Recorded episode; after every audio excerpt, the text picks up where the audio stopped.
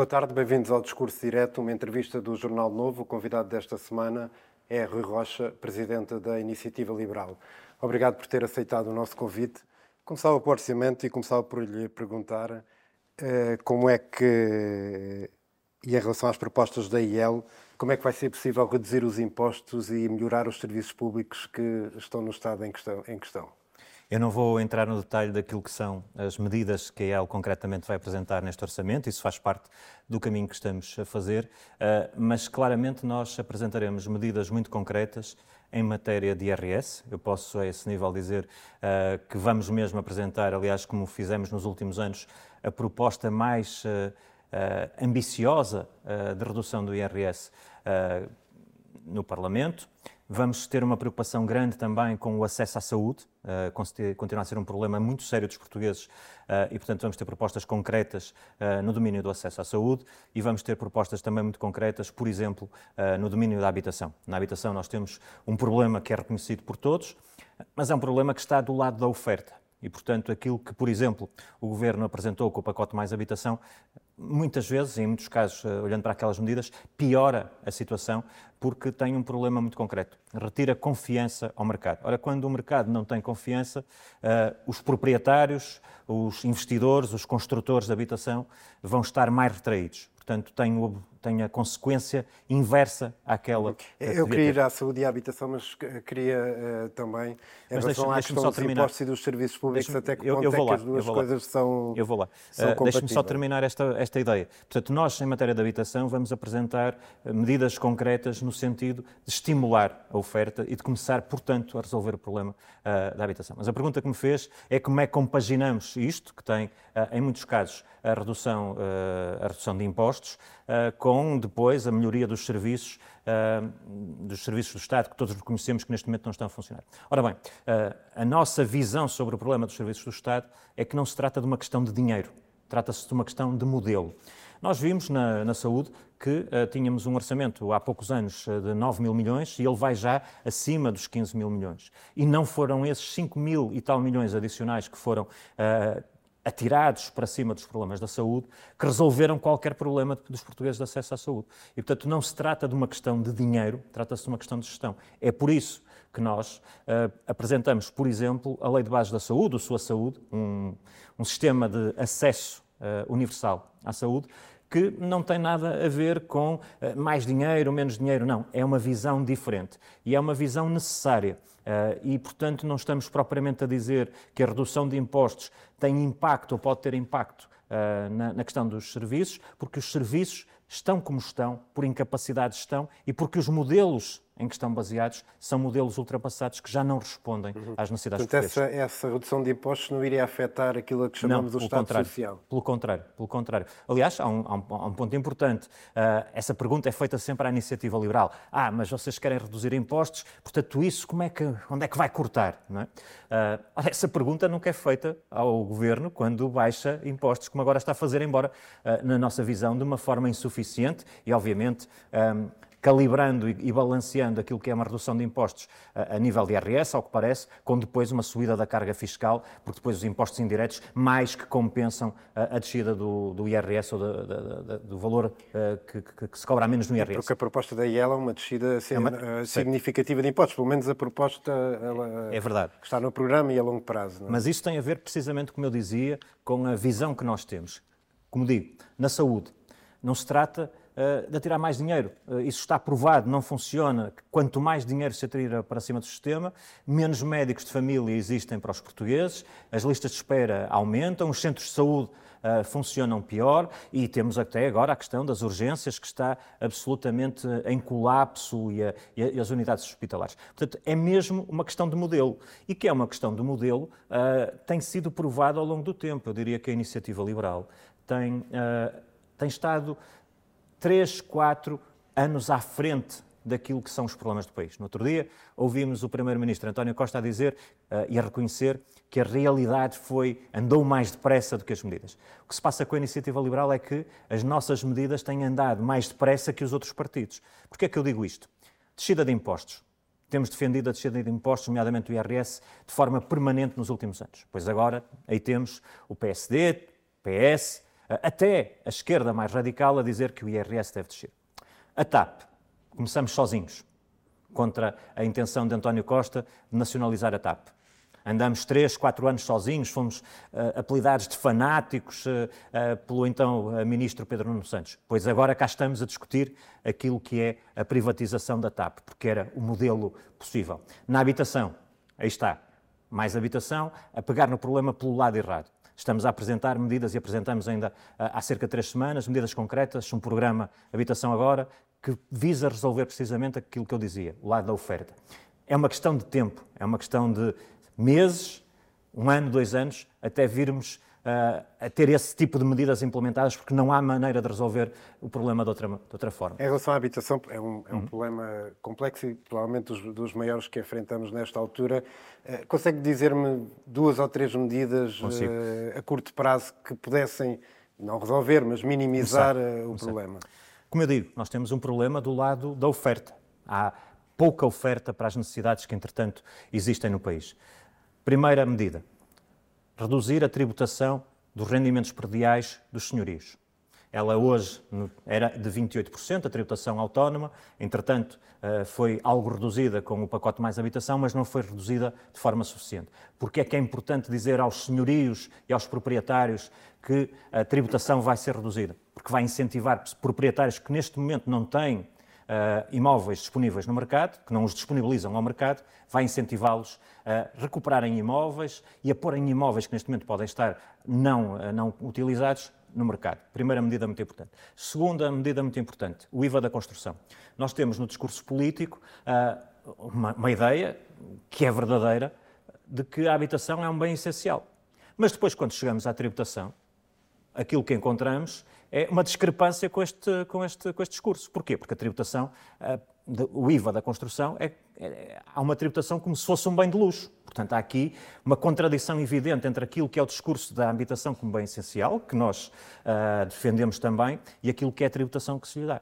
Portanto, se nós reduzirmos o IVA da construção, obviamente há condições para mais disponibilidade na oferta, para haver mais gente a construir e a disponibilizar e para os preços descerem. Terceira medida muito importante, a questão do IMT.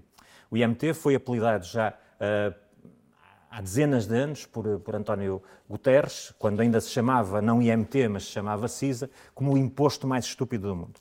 Veja como são as coisas, que passaram estes anos todos, passaram décadas, e continuamos a ter esse imposto mais estúpido do mundo a sobrecarregar os portugueses. Portanto, mais uma vez, se a habitação é um bem essencial, que sentido faz no momento da aquisição uh, os portugueses ainda terem que suportar um adicional que é um imposto que não faz nenhum sentido, uh, que nunca fez sentido e, portanto, verem onerada, mais uma vez, a, sua, a, a compra de uma habitação. Nada disto faz sentido e isto, uh, este tipo de medidas, seguramente trarão mais confiança para o mercado e trarão mais oferta de habitação. O problema aqui, quando nós falamos da confiança, parece um conceito uh, relativamente vago, um, conceito abstrato. As pessoas dizem, pronto, confiança. Mas é que a confiança tem consequências na vida das pessoas. Como há falta de confiança, como o governo, nomeadamente António Costa, tem feito intervenções sucessivas e em sentidos uh, completamente contraditórios no mercado. Hoje em dia, quem tem propriedade não sabe com o que conta. E como não sabe com o que conta, retrai-se. Qual é a consequência prática disso? Isso é que é importante.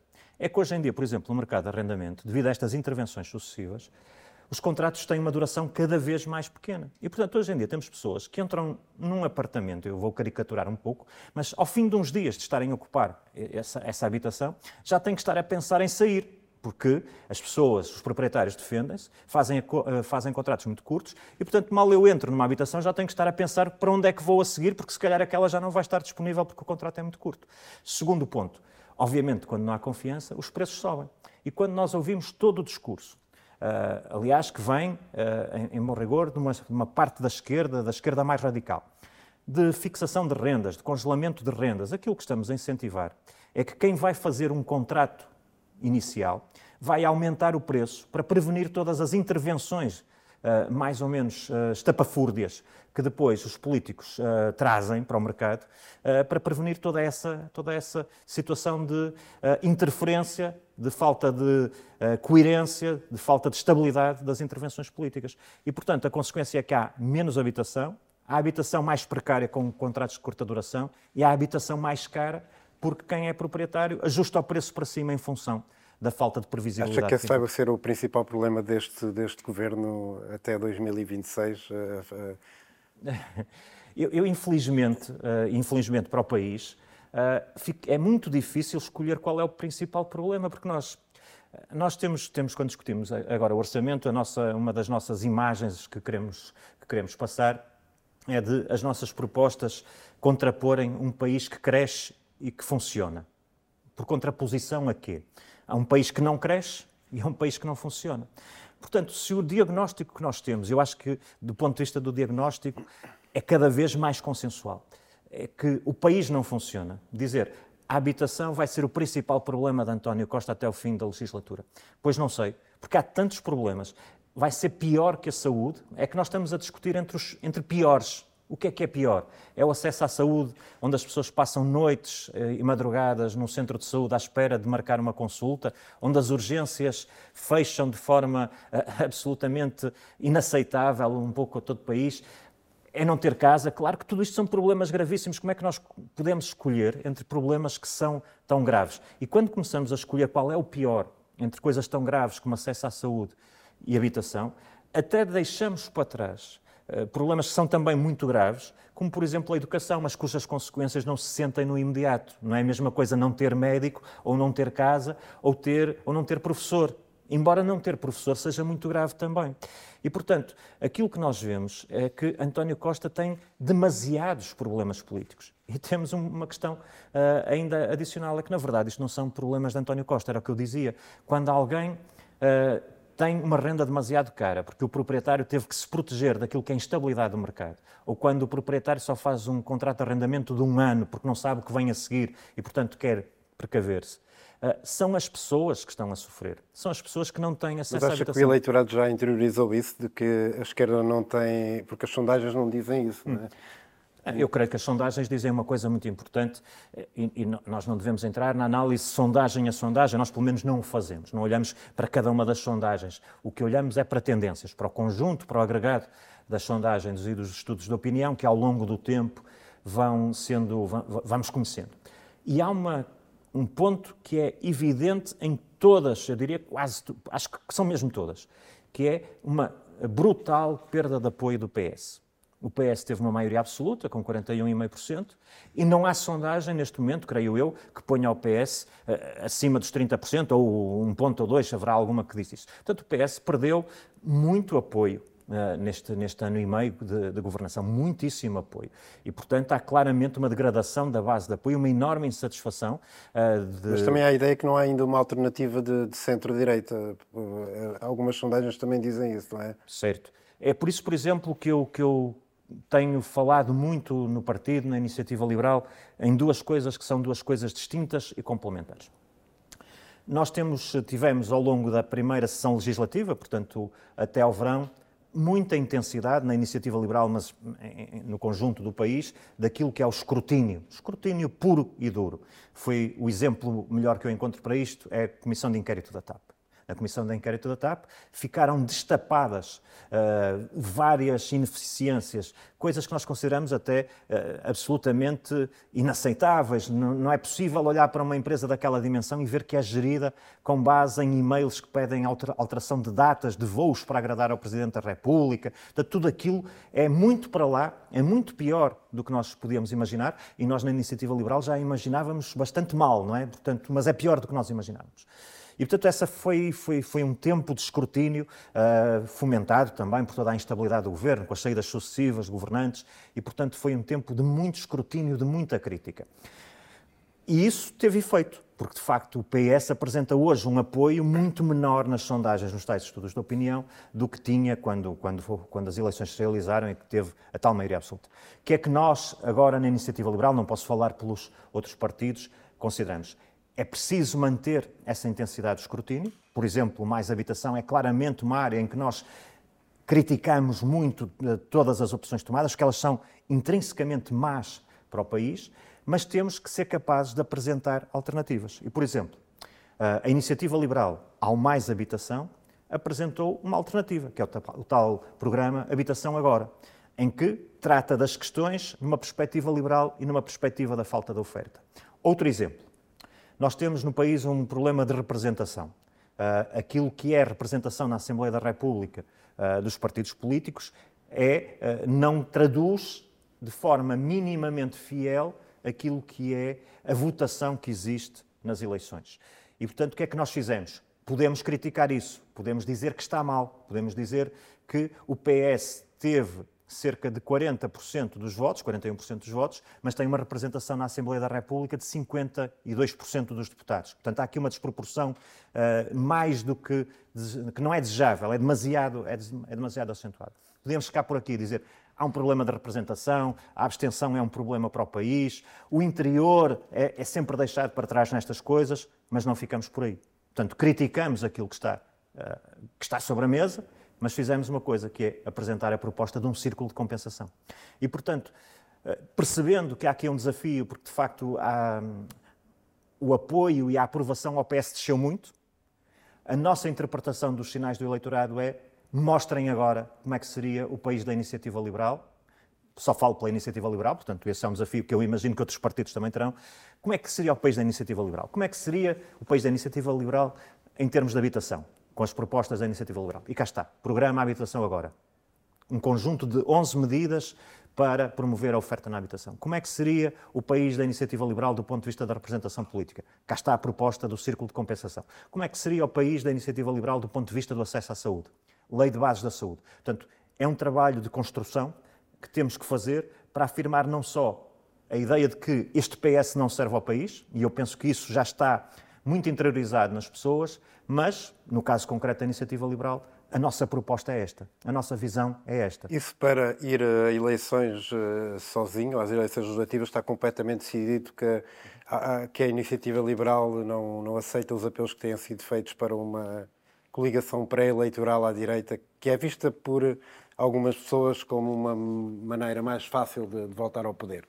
Sim, eh, nós temos eh, na moção de estratégia que, que eu apresentei ao partido isso claramente esclarecido. E, portanto, a Iniciativa Liberal apresentar-se-á sempre a eleições legislativas eh, com as suas listas, com as suas propostas. E, portanto, isso é algo que está decidido e, aliás, está decidido até mais do que isso, que é esse país que seria o país da iniciativa liberal, que se concretiza depois não só na crítica, no escrutínio, mas nestas propostas que estamos a apresentar, nestes programas, nestas, nestas ideias que apresentamos aos portugueses.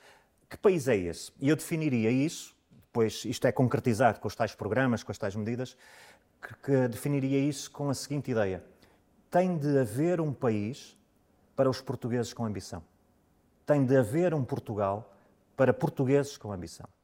Nós não podemos continuar num país em que é tudo medíocre, em que os objetivos são pouco ambiciosos, em que quem quer subir e crescer pelo seu trabalho encontra sempre um travão, seja um travão dos impostos, seja o travão uh, da burocracia, seja o, o, o travão do licenciamento. Portanto, nós temos que ter um país para quem quer crescer na vida, para quem quer subir na vida, para quem não se conforma com pouco. É esse país que a Iniciativa Liberal quer construir. Mas a Iniciativa Liberal nunca chegará sozinha ao poder, não é? Por isso é que lhe pergunto. Nem sequer está aberta a conversas para uma eventual aliança pré-eleitoral. É um assunto É, é um assunto que está fechado e, que está num compromisso que nós assumimos com o partido quando apresentamos a nossa moção de estratégia. Independentemente também da liderança do, do PSD, porque hoje já se fala que se, que se o Luís Montenegro perder as eleições europeias, poderá haver alguma alteração. Repare, a, iniciativa liberal tem uma característica, é isso que lhe dá a força que tem apresentado aos portugueses e o potencial de crescimento que tem também apresentado aos portugueses. Nós somos um partido com uma marca ideológica muito clara. Eu creio que os portugueses sabem sempre com que podem contar da parte da iniciativa liberal. Tem uma matriz e um conjunto de programas e de propostas muito claras e, portanto, isso permite-me dizer que a iniciativa liberal mantém o seu caminho, venha quem vier. E, portanto, as questões das lideranças dos outros partidos são isso mesmo, questões dos outros partidos. A iniciativa liberal tem um caminho, tem um caminho claro. E não vai fazer adaptações de caminho em função do contexto e das lideranças ou dos programas ou das visões dos outros partidos. Portanto, a abertura é para depois eh, das eleições. Sim, a Iniciativa Liberal é obviamente um partido responsável. É um partido que quer fazer parte das soluções para o país. Agora, não prescinde de apresentar ao país as suas ideias, as suas propostas, os seus candidatos e esta visão. Porque aquilo que eu acho que falta muito ao país uh, neste momento é essa visão. Para quem é que nós falamos como partido? Para quem é que a iniciativa liberal o país quer? Eu não vejo isso muito nos outros partidos. Qual é o país que, que o PS quer? Para além daquilo que é a gestão corrente do, do dia a dia, da medida pontual, qual é o legado que estes oito anos que já levamos e mais o tempo que restar a António Costa, qual é o legado? Para onde é que António Costa quer ir? Queremos ser um, um país uh, para quem procura o sucesso, queremos ser um país para, para quem tem ambição, queremos ser o país da mediocridade. Eu creio que, se perguntarem a António Costa qual é esse país que ele quer, ele não sabe dizer. O que ele quer é gerir o dia a dia. Mas isso não é, não é um, não é um primeiro-ministro, não é, não é um, um governante. Isso é um gestor de condomínio que vai gerindo dia a dia as necessidades. Falta uma lâmpada aqui, falta o elevador avariou, um, faz umas obras no primeiro piso nas zonas comuns, depois, passado dois anos, faz umas obras no terceiro piso, vai fazendo a manutenção. Isso é gerir um condomínio. O país não é um condomínio, o país precisa de estratégia, precisa de visão, precisa de horizonte. É esse horizonte que nós Mas já há a ideia de que o Governo vai até 2026, não sei se tem essa ideia, a Iniciativa Liberal até apresentou uma, uma moção de censura. Uma moção de censura. Sim. Do ponto de vista da moção de censura, na altura ela foi, foi discutida, houve quem não entendesse eventualmente o momento em que a apresentamos, mas eu acho que o tempo nos deu muita razão, eh, porque eh, ela não foi apresentada cedo demais, porque era preciso dar alguns meses de trabalho ao governo António Costa, também não era, preciso, não era preciso dar demasiado tempo, porque António Costa esquece disso, mas já está no poder eh, há oito anos e, portanto, havia ali um período determinado em que nós tínhamos que ver se havia aqui alguma inflexão uh, da orientação política de António Costa, uh, mas todos os problemas, se derem ao trabalho de ler aquilo que foi a fundamentação da moção de censura que nós apresentamos, uh, tudo aquilo que lá está, hoje não se resolveu e está igual ou está pior. Portanto, aquilo que nós dizíamos na altura, que cada dia uh, que passa com António Costa como Primeiro-Ministro é pior para o país, veio a verificar-se. Agora, nós não podemos, obviamente, desconhecer a realidade política. E a realidade política diz que António Costa tem uma maioria absoluta. Uh, e, portanto, é verdade que teria o país que estar tão mal, num estado tão uh, calamitoso, que esta maioria absoluta abanasse. Isso é mau para o país, ter que esperar mais três anos com a governação de António Costa? É, é, porque vemos a degradação. Os serviços de saúde hoje estão pior do que quando António Costa tomou, tomou posse para, esta, para este novo governo. Uh, as coisas estão-se a degradar, a falta de soluções está-se a degradar. Aliás, António Costa tem a esse nível uma frase uh, que é muito interessante, que é a realidade anda mais depressa do que as medidas. Foi em relação à habitação. O problema não é que a realidade ande mais depressa do que as medidas, o problema é que António Costa está parado. E com António Costa, quem está parado é o país. Mas imagino que tinham uh, existido eleições, que o Presidente da República tinha, tinha dissolvido a Assembleia da República e que teríamos um cenário que era o mais provável de uh, ou de maioria de esquerda ou até um cenário otimista de uma maioria de centro-direita com... Também acho que é otimista. Com, mais otimista para si... melhor, do, melhor. Do, é melhor no, otimista no Do PSD, uh, Iniciativa Liberal e Chega. Como é que também governaria se a iniciativa liberal não, se, não, não está disponível para nenhuma eh, coligação ou para nenhum entendimento que a vovó chega? Bem, eh, neste momento, eu acho que já não é só a iniciativa liberal. Durante muito tempo uh, havia dúvidas sobre o posicionamento do PSD. Olha, lá está, mais uma das áreas em que a iniciativa liberal andou depressa, não, andou, não esteve à espera para depois se vir dizer que a realidade anda mais depressa do que as medidas. A iniciativa liberal, muito cedo, definiu uh, esse com quem se Mas entende. olhando para as sondagens não há solução nenhuma de centro-direita. Aliás, o Presidente da República disse isso, não é? Repare, uh, portanto, eu acho que antes uh, de olharmos para cenários é preciso que os partidos políticos sejam claros. Porque senão aquilo que estamos a dizer é que vemos os cenários todos e depois adaptamos aquilo que é a visão dos partidos políticos a esses cenários e somos maleáveis e somos às vezes oportunistas. Ora, eu acho que deve ser ao contrário. Os eleitores merecem nossa, o nosso respeito e, portanto, nós temos que ser muito claros sobre aquilo que são as nossas propostas, com quem nos entendemos, com quem não nos entendemos. A iniciativa liberal fez isso muito cedo e outros demoraram tempo Outro é o Luís Montenegro. É, é, o PSD, não só do Luís Montenegro, também Rui Rio também não teve sim. propriamente uma posição muito, muito clara a esse nível. Mas acha que agora é, pelo menos, a, a, a posição do PSD é, é, clara em relação a isso? Não, não, vejo, não vejo que possa ser outra depois das últimas declarações uh, do líder do PSD. Então não há solução de centro-direita? Não, eu creio Olhando que, para as sondagens? Eu, eu, creio, eu creio que existe. Todas? Uh, eu creio que existe, porque agora uh, há duas perguntas com que os eleitores também podem ser confrontados. Eu vejo, e não é nenhuma crítica aos órgãos de comunicação social, mas eu vejo os órgãos de comunicação social sempre muito preocupados com quem se entende, com o Chega, com quem não se entende. Mas há uma pergunta que também pode ser feita e deve ser feita: é para que é que serve votar no Chega nesta altura? Para que é que serve? Qual é a utilidade de, de votar no Chega? Qual é a solução que sai de um voto no Chega? E, portanto, essa pergunta também tem que ser começada a fazer, tem que começar-se a fazer, uh, nomeadamente ao líder do Chega. Para que é que serve votar no Chega? E há outra pergunta, também muito importante, até agora que estamos uh, numa situação terrível uh, depois uh, do ato terrorista do Hamas, mais um, de uma organização que só a esquerda radical não é capaz de reconhecer que é uma organização terrorista, que é uma pergunta muito simples, tem que ser feita também a António Costa. Ou a quem estiver à frente do PS quando, quando chegar o momento de sucessão de António Costa. Vai continuar o PS com esta ficção daquilo que se passa para lá de Badajoz em termos internacionais, dos apoios que esta esquerda radical sistematicamente dá a ditadores, a regimes hediondos.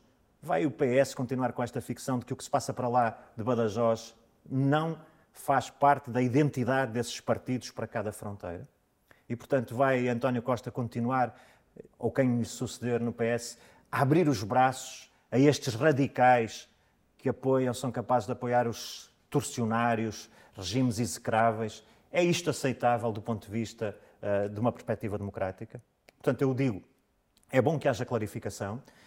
A democracia tem sempre soluções, nós já tivemos diversas composições, o próprio António Costa já governou sem uma maioria. Porque é que o centro e a direita têm que ser sempre confrontados com a necessidade de ter uma maioria absoluta. Já houve governos de maioria relativa, porque é que isso não é possível e porque é que não pode daí resultar uma boa solução governativa? E porque é que, estamos, porque é que temos que dizer, antes de um período eleitoral, que as sondagens que agora se verificam vão ditar o resultado final de uma eleição. As sondagens são indicações, portanto, não podemos condicionar a democracia, a democracia a essa tentativa de bloquear o país e dizer não há solução, temos que ficar eh, contentes e conformados com o governo de António Costa. Não, é ao contrário. O governo de António Costa está a fazer bem ou mal ao país. Tem soluções. Olha, pegando no orçamento de Estado para 2024.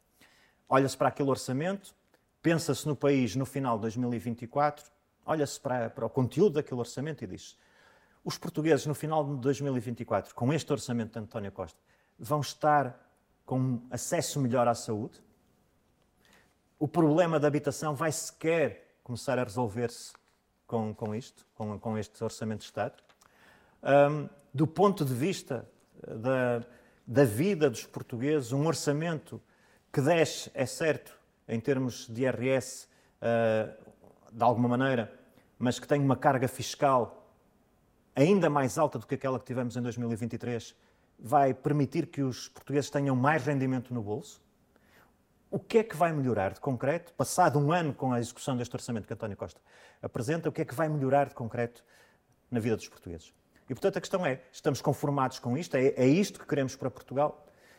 Se não é, então temos que deixar que a democracia funcione, que os partidos apresentem as suas propostas, que sejam avaliados e depois, obviamente, há sempre soluções em democracia. Só para fechar esse capítulo, gostaria mais de, de ir para o Governo, no, no, caso de uma solução de centro-direita ou de um acordo de incidência parlamentar. O que é que imagina mais próximo de, de uma solução ideal para, hum. para a IEL? Isso, isso pressupõe que, que a IEL, ou eu próprio, temos algum interesse especial em estar no governo. E a iniciativa liberal tem sido sempre muito clara, é mais uma das áreas em que a iniciativa liberal tem sido muito clara. E é a ideia de que nós não estamos aqui por cargos, não estamos aqui por posições. Eu sei que há outros partidos que até já disseram que queriam não sei quantos ministérios, essas coisas todas. Nós não queremos, realmente, não é isso que nos importa. Não, não estamos aqui nem para cargos, nem para.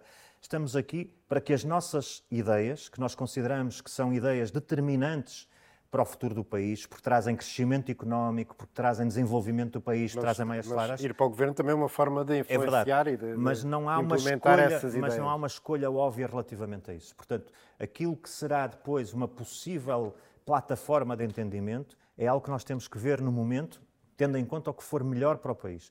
Do ponto de vista da iniciativa liberal, assumimos claramente que somos parte da solução, que queremos fazer parte de uma solução, mas o modelo em que essa solução é desenhada, ou sobre o qual essa solução é desenhada, para nós neste momento é o menos importante. Não, não condicionamos os interesses do país a qualquer tipo de ambição que uh, afunile o tipo de solução. Portanto, os dois ser. estão em aberto. Estão os dois em aberto. Como é que viu o acordo na Madeira? Acha que pode prejudicar a relação com o PSD ou é uma questão muito específica do, da, da, região da, da Madeira? Não, é, por um lado, uma questão, obviamente, muito específica, porque se a região da Madeira não fosse, uh, de facto, uma questão muito específica, quando, por exemplo, o PS tem uma perda eleitoral da dimensão que o PS teve na Madeira, teríamos que estar a tirar consequências políticas para o continente, ou para, para, para, a nível nacional, e dizer que António Costa tinha que pôr o seu lugar à disposição, porque uma perda eleitoral daquela dimensão na Madeira, se tivesse, se não houvesse de facto essa, essa uh, especificidade da situação na Madeira, teria que ser lida desde logo e antes de mais pelo PS como tirando consequências políticas. Mas dito isso, uh, sobre a Madeira, o que eu posso e também quero sublinhar é que a iniciativa liberal esteve nessa matéria onde sempre esteve, que foi dizer que estava uh, disponível para coligar-se com os madeirenses, com os interesses dos madeirenses.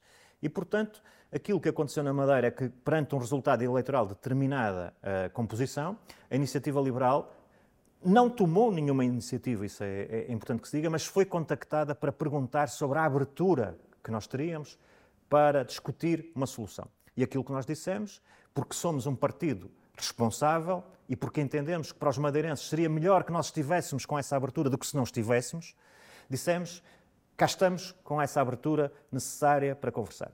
O PSD fez, o PSD da Madeira decidiu uh, outro caminho. É uma decisão absolutamente legítima e, portanto, não tem nada de questionável do ponto de vista uh, do caminho escolhido. A única pergunta que eu faço aqui é: hoje, a vida dos madeirenses estaria melhor com algum tipo solução em que a iniciativa liberal tivesse a possibilidade de exigir descida de impostos, acesso à saúde, transparência e combate à corrupção, ou com o acordo, que ninguém conhece bem nos seus termos, que foi celebrado. O que é que mudou de concreto na vida dos madeirenses com aquele acordo? E o que mudaria se, por acaso, a iniciativa liberal tivesse avançado com a, a discussão que nos não, não prejudica a relação com o PSD? Não por estes dois motivos. Primeiro, porque de facto há uma especificidade regional, Segundo, porque nós estamos onde sempre estivemos, disponíveis e com abertura para discutir soluções, com maturidade, com seriedade. Agora, obviamente, somos um partido exigente. Nós não passamos cheques em branco a ninguém. A ninguém. Como, como é que é a relação com o PSD? É boa? É razoável? É normal? É, é uma, é uma relação que, uh, cordial na, na sua essência, mas é uma relação também que não tem, uh, não tem momentos uh, de continuidade. Ou seja, é público que houve um primeiro, houve uma prima, um primeiro encontro meu com o, o líder do PSD.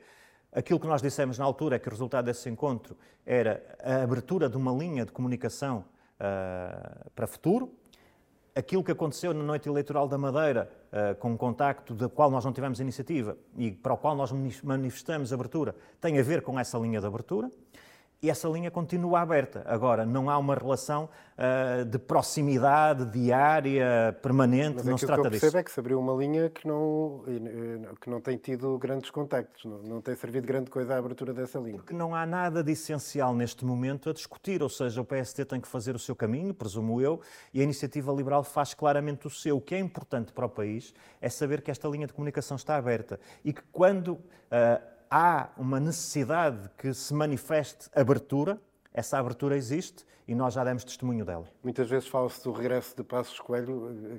Como é que via essa possibilidade? É aquilo que, que lhe respondi há pouco. A Iniciativa Liberal é um, é um partido uh, muito consistente nas suas ideias, no seu programa político, na sua ideologia. e, portanto, as lideranças dos outros partidos uh, não traduzem ou não, não têm qualquer impacto na visão que nós temos para o país. Nós continuaremos o nosso caminho. Venha quem vier, nós Mas cá estaremos. É diferente, se for preciso conversar, não é diferente quem seja o líder dos outros partidos, não é? Naturalmente, mas isso é um juízo que eu não posso fazer. O líder que existe hoje uh, no PSD é um líder com quem nós temos uma linha de comunicação aberta se caberá a futuros líderes do PSD, venham eles quando vierem, uh, e sejam eles quem forem, definir se, se, há, se têm interesse nisso ou não. Da parte da iniciativa liberal, como eu digo, estamos sempre, uh, quer no caminho ideológico, nas propostas, na, na, consistência da nossa visão para o país, quer do ponto de vista da seriedade e da maturidade com que encaramos estas coisas, com uma ideia muito clara. Estaremos disponíveis para soluções que tragam vantagem para os portugueses que permitam baixar impostos. E porquê baixar impostos? Não se trata aqui de uma obsessão uh, com, com a baixa de impostos. É que a baixa de impostos é a forma de nós gerarmos crescimento para o país. É a forma de termos investimento, mais investimento, atrairmos investimento estrangeiro.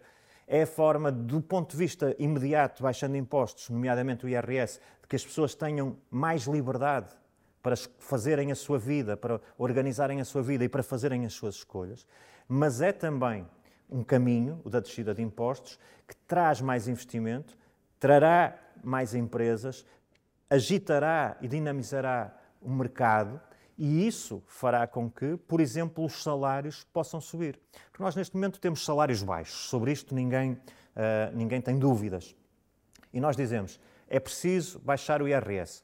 Mas, mesmo seguindo aquilo que é a nossa proposta, essa baixa de IRS tem um limite abaixo do qual não se vai. Portanto, é preciso que essa baixa de impostos, essa libertação da economia, depois gere crescimento para que os salários possam subir, não porque fica mais rendimento no bolso, mas porque as empresas trazem mais empresas, trazem mais concorrência, trazem mais competitividade, trazem mais investimento, trazem mais capacidade de crescer e com isso os salários sobem. Como é que viu a declaração do Presidente da República a dizer que este é o orçamento possível neste contexto internacional?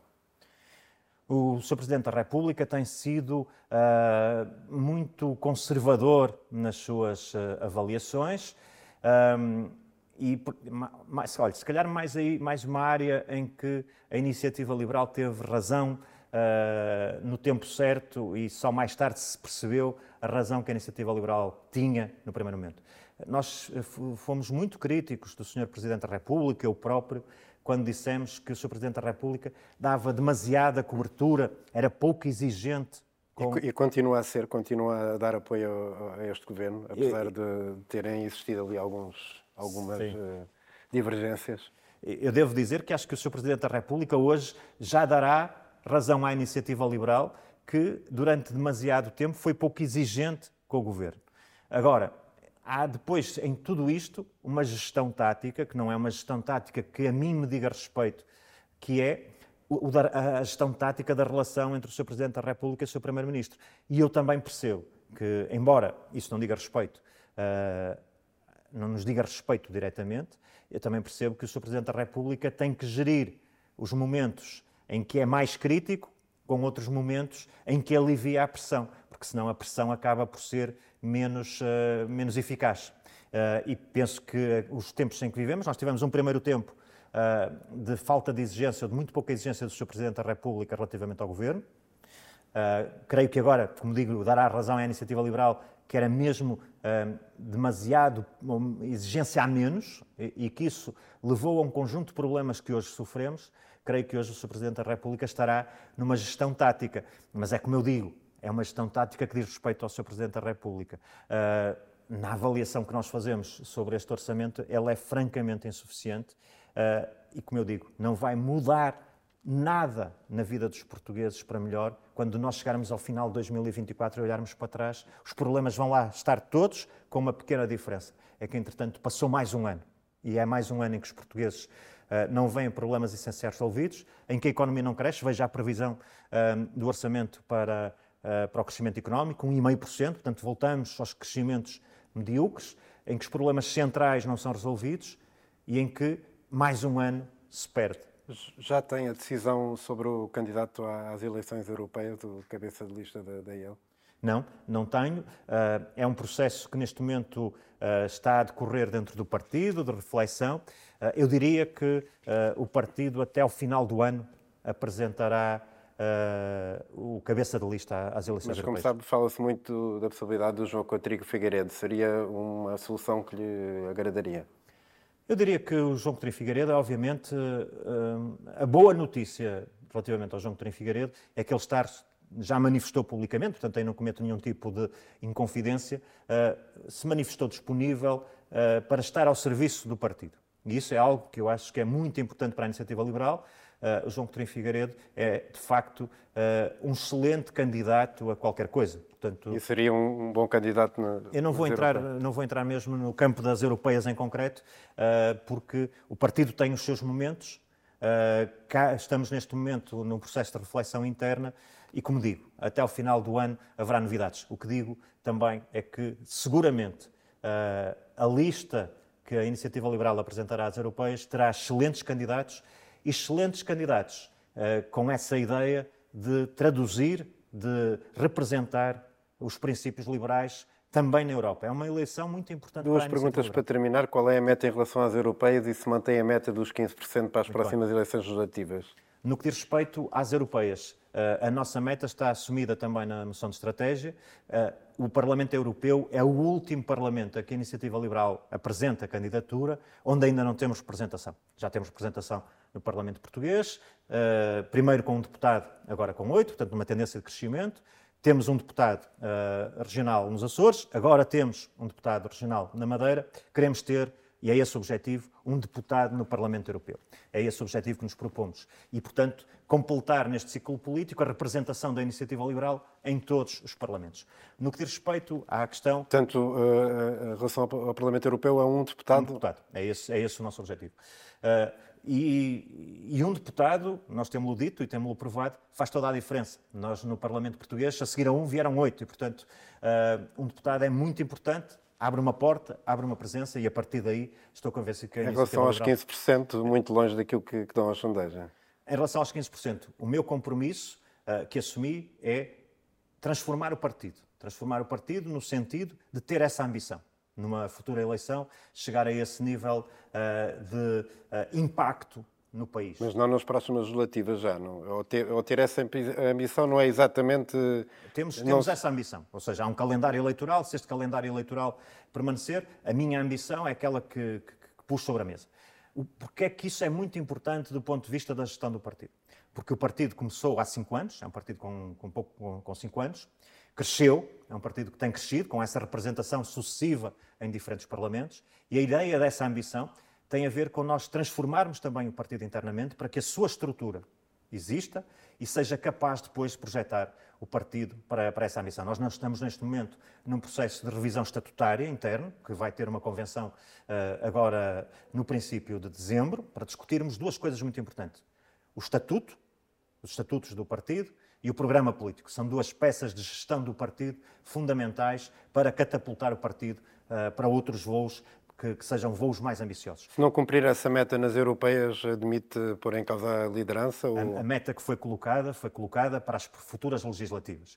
Portanto, a meta que eu tenho para as europeias, repito, é eleger o primeiro um, deputado um, europeu. Um, um eurodeputado. E, portanto, é, essa, é, é esse o objetivo que temos. Uh, mas essa ambição de que eu falava também traduz depois aquilo que estamos a fazer neste momento, que é partido muito crítico, muito intenso no escrutínio, mas também partido capaz de apresentar soluções. E, portanto, nesse caminho para o crescimento do partido, aí está a Lei de Base da Saúde, a proposta do Círculo de Compensação... Mas o que lhe perguntava era se a sua liderança depende dessa, de atingir esses resultados com, com que se com A minha se liderança, neste momento, depende do trabalho que eu fizer e que a equipa fizer e que o partido fizer até às próximas eleições, que são daqui por um ano e pouco. E, portanto, não faz sentido discutir outras coisas. Muito bem, obrigado Rui Rocha, obrigado também a quem nos acompanhou nesta entrevista, que pode ser lida na edição impressa do Novo e continuará disponível em onovo.pt e em jornaleconómico.pt.